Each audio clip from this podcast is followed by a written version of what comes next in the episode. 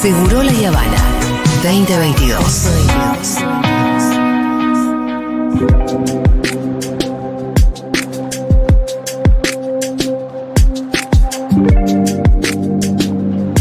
¿Sabés, Pitu, que desde julio del 2018 eh, tenemos una ley sancionada, que es la 27.452, que crea el régimen de reparación económica para niños, niñas y adolescentes eh, sin límite de edad, hijas e hijes de personas víctimas de femicidio o fallecidas en el contexto de la violencia eh, intrafamiliar o de género. Es decir, una reparación para niños o niñas que quedaron o huérfanitos de mamá o cuyo padre está preso.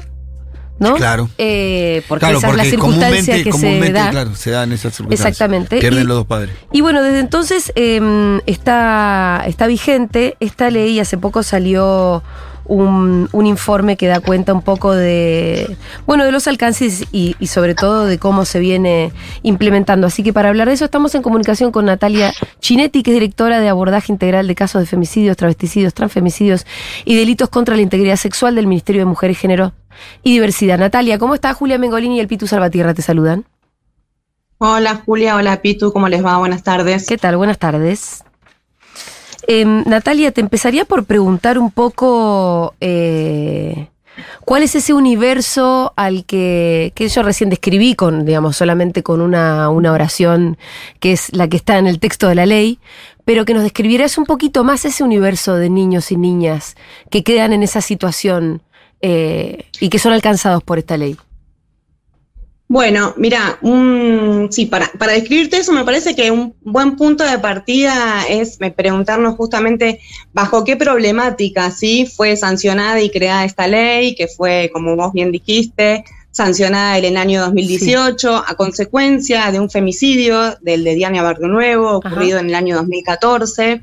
Entonces, mm, esta reparación económica que está destinada para hijes de víctimas de femicidios, tra- femicidios, travesticidios o que fallecen a causa o en situaciones de violencias por motivos de género, justamente las tenemos que, pensar desde este lugar, qué es lo que buscan dar respuesta, a qué va esta reparación, eh, a dónde va destinada, justamente nosotras incluimos a lo que llamamos la reña, porque tiene un nombre muy largo, a esta ley como una política pública que justamente en conjunto con otras herramientas están destinadas a asistir a las familias, eh, bueno, de, de- o las que son víctimas indirectas, podríamos decir, de lo que son las violencias letales, las Claro. violencias más extremas por motivos de género.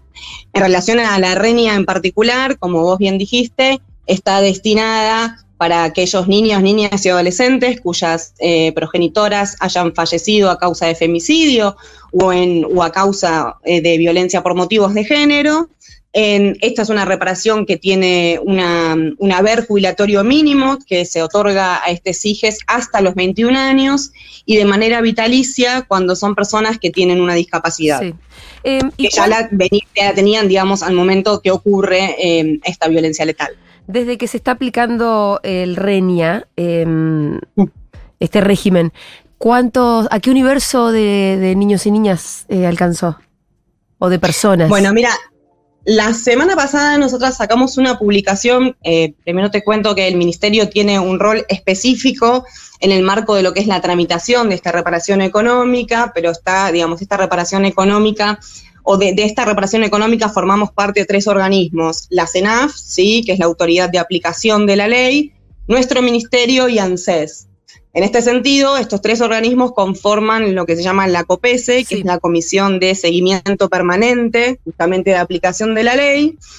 Y en ese marco hicimos una publicación en- y, y- y también fue, la sacamos en el marco también del Día Internacional de la Eliminación de la Violencia de Género, que fue el 25 de noviembre. La publicación eh, lo que, de lo que da cuenta es que durante, desde que se sancionó la ley hasta el mes de marzo de este año, ¿sí? Mm. La RENI había alcanzado a 1.226 niñas, niñas o adolescentes, ¿sí? Sí. Pero yo ho- hoy me tomé el, el trabajo de ver lo- los números eh, actualizados. Desde marzo hasta y ahora. este número se, increme- se incrementó exactamente en 1.325, ¿sí? Casi el Esa doble. totalidad, esta es la totalidad de niñas que en algún momento han percibido la reña. Como yo les explicaba antes, a los 21 años eh, esta reparación económica se corta, por lo tanto, en la actualidad hay 1.102 niños, niñas o adolescentes que la están percibiendo.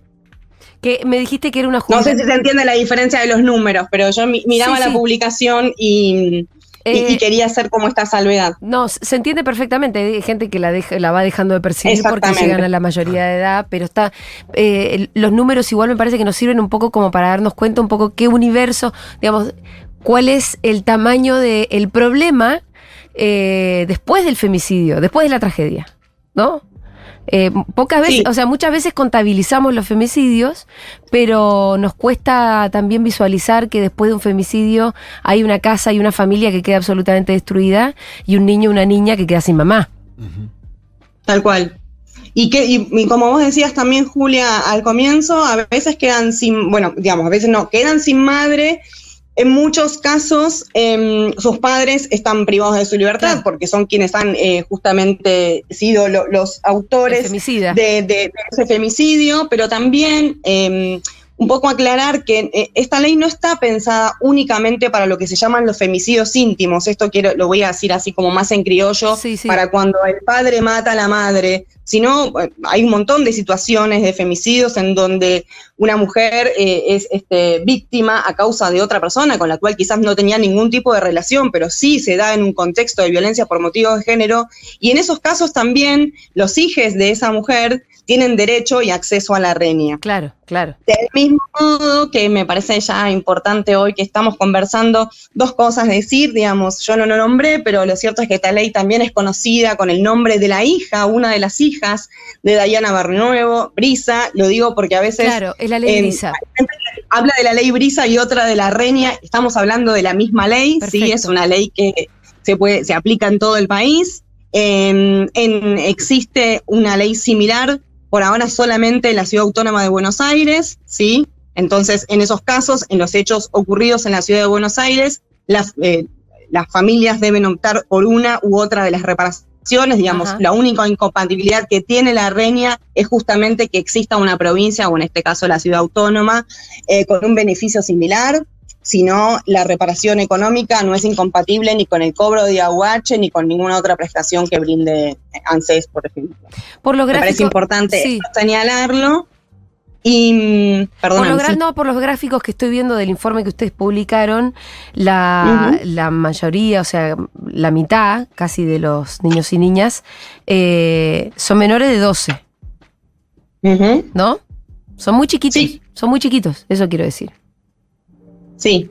bueno, vos ten en cuenta que sí. No, este, preguntarte si además de esta reparación económica, el Estado eh, los cuidaba de algún otro modo también. Bueno, en principio para que esta reparación económica y, pensándolo en el universo de niñas menores de 12 años, esas niñas tienen que tener una persona a cargo de sus cuidados, ¿sí? Uno de los requisitos para hacer la tramitación justamente es acreditar determinada instancia del proceso penal a donde se investiga ese femicidio, ¿sí? Esa muerte violenta. Y otro requerimiento que tiene esta reparación es justamente poder acreditar el carácter de representante de esos niñas y niños en el caso que tengan menos de 18 años. ¿Qué quiere decir esto? Entre los 18 y los 21, la reña la pueden cobrar directamente los hijos, las hijas, y de 18 para abajo, una persona representante. Para esto, justamente, lo que se requiere es que exista la tramitación de lo que puede ser una guarda, una tutela, bueno, dependiendo del caso. Y una de las cuestiones que me parece importante, y en ese sentido, justamente, eh, también está el acompañamiento de la CENAF en cuanto a que, si bien para iniciar el trámite de la reña no es necesario que, por ejemplo, vos tengas una sentencia con una guarda o que la guarda esté vigente y no esté vencida o, ya tengas otorgado una tutela, ¿sí? solamente con la acreditar que vos estás realizando ese trámite, se puede iniciar la reparación, pero lo cierto es que para otorgarla ¿sí? La tenés que tener vigente. Y en este sentido es un trabajo de la CENAF acompañar a esas familias para poder justamente eh, realizar ese trámite y adquirir la documentación necesaria. No sé si se entiende, lo que quiero decir con esto es, si vos estás a cargo de una niña o un niño, sos una abuela, sos un abuelo, y tenés una guarda o ya la tenías y la tenés vencida, podés iniciar el trámite de la reparación, ¿sí?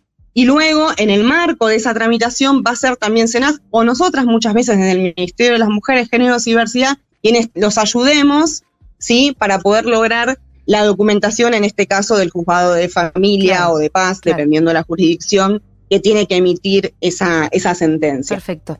Natalia, te mandamos un abrazo enorme. Muchas gracias por, por no, por favor, adiós. la comunicación.